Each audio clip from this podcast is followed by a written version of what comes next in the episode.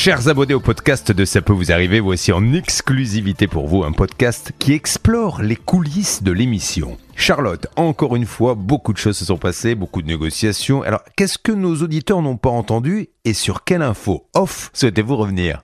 Julien, première chose que je voulais constater, sur lequel je voulais revenir, c'est euh, que tout le monde n'a pas eu la chance ou l'opportunité de faire le poulet. Donc au final, Stan a lancé le défi. On a donné la chance à Pascal, on a donné la chance à Jessica et à Maxence. Mais nous, est-ce qu'on nous a demandé notre imitation Non. Non. Donc peut-être qu'il y a parmi nous, Bernard, Céline ou moi, un talent particulier pour faire le poulet. Moi, je pense que c'est Euh, toi.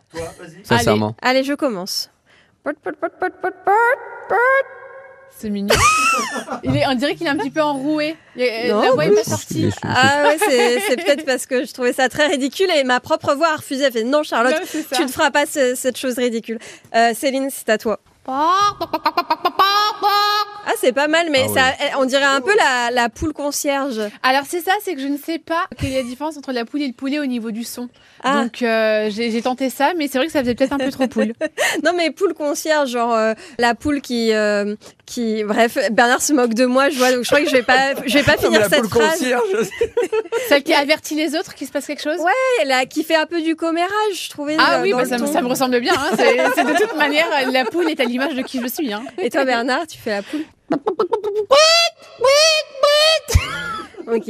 S'il y avait eu un jury, j'avoue que j'aurais voté pour Stan parce que c'est vrai que Ouais. quand il l'a fait, Spontanément en plus. hein. spontanément, j'ai été assez impressionnée. C'est bien la première fois qu'il m'impressionne. Heureusement qu'il n'est pas là, hein, parce que là, franchement, pas là, ouais, il il va bien écouter pas. ce podcast. Hein.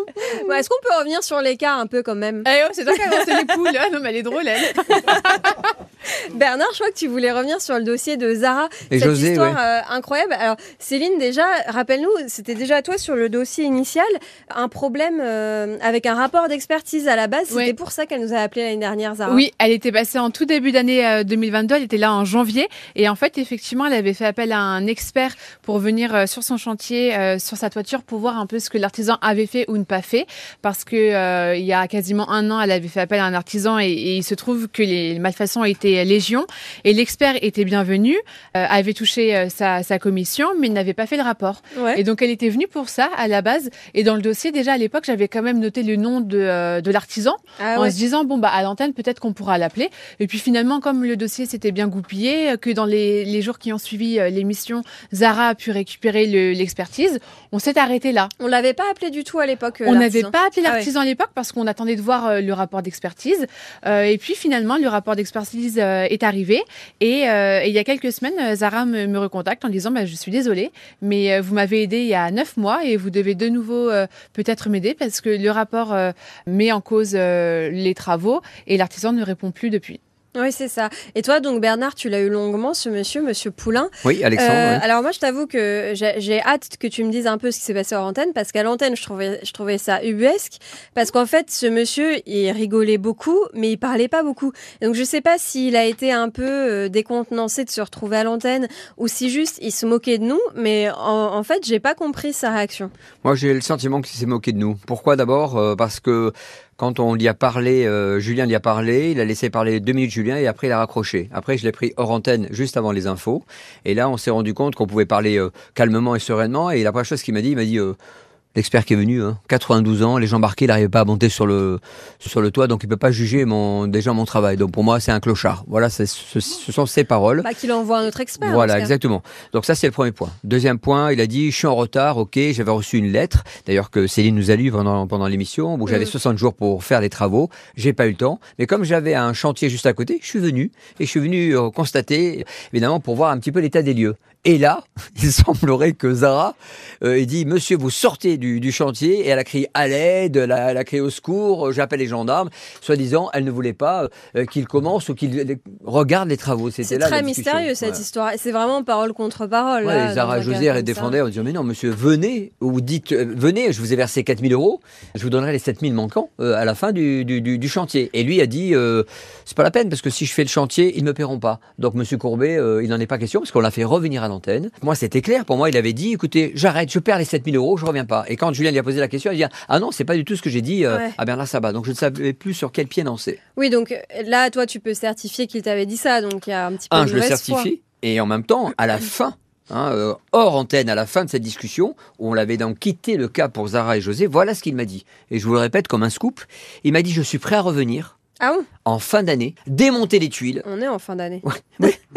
démonter les tuiles, donc dire à derrière. la- au mois de décembre, Ouais. démonter les tuiles, et je veux un papier qui me protège, que s'il y a des fuites, on ne m'attaque pas. Bah, voilà. N'importe quoi. Du- Mais je vois pas en plus quel intérêt euh, Zara et José auraient de recontacter Céline pour à nouveau passer dans l'émission, venir sur un plateau de télévision et de radio, être filmé, passer à la radio, Mm. etc. Si euh, leur intention c'était juste d'avoir des travaux euh, pour pas cher et de pas payer la facture finale. Enfin, ça n'a aucun Ah sens. non, ça n'a aucun sens. Et de toute manière, nous, l'objectif était clair. Lorsque Zara et son mari reviennent en plateau, c'était faire revenir l'artisan et terminer les travaux. Et de toute manière, ils l'ont écrit noir sur blanc dans un courrier de mars euh, 2022. On vous donnera le solde quand les travaux sont terminés. C'est ce qu'on a convenu en juillet 2021 lors de la réunion avec l'expert. Donc en fait, j'ai l'impression qu'on patine. Enfin, c'est même pas Ouais. qu'une impression, c'est qu'il y a des choses qui ont été fixées en juillet 2021, écrites en mars 2022.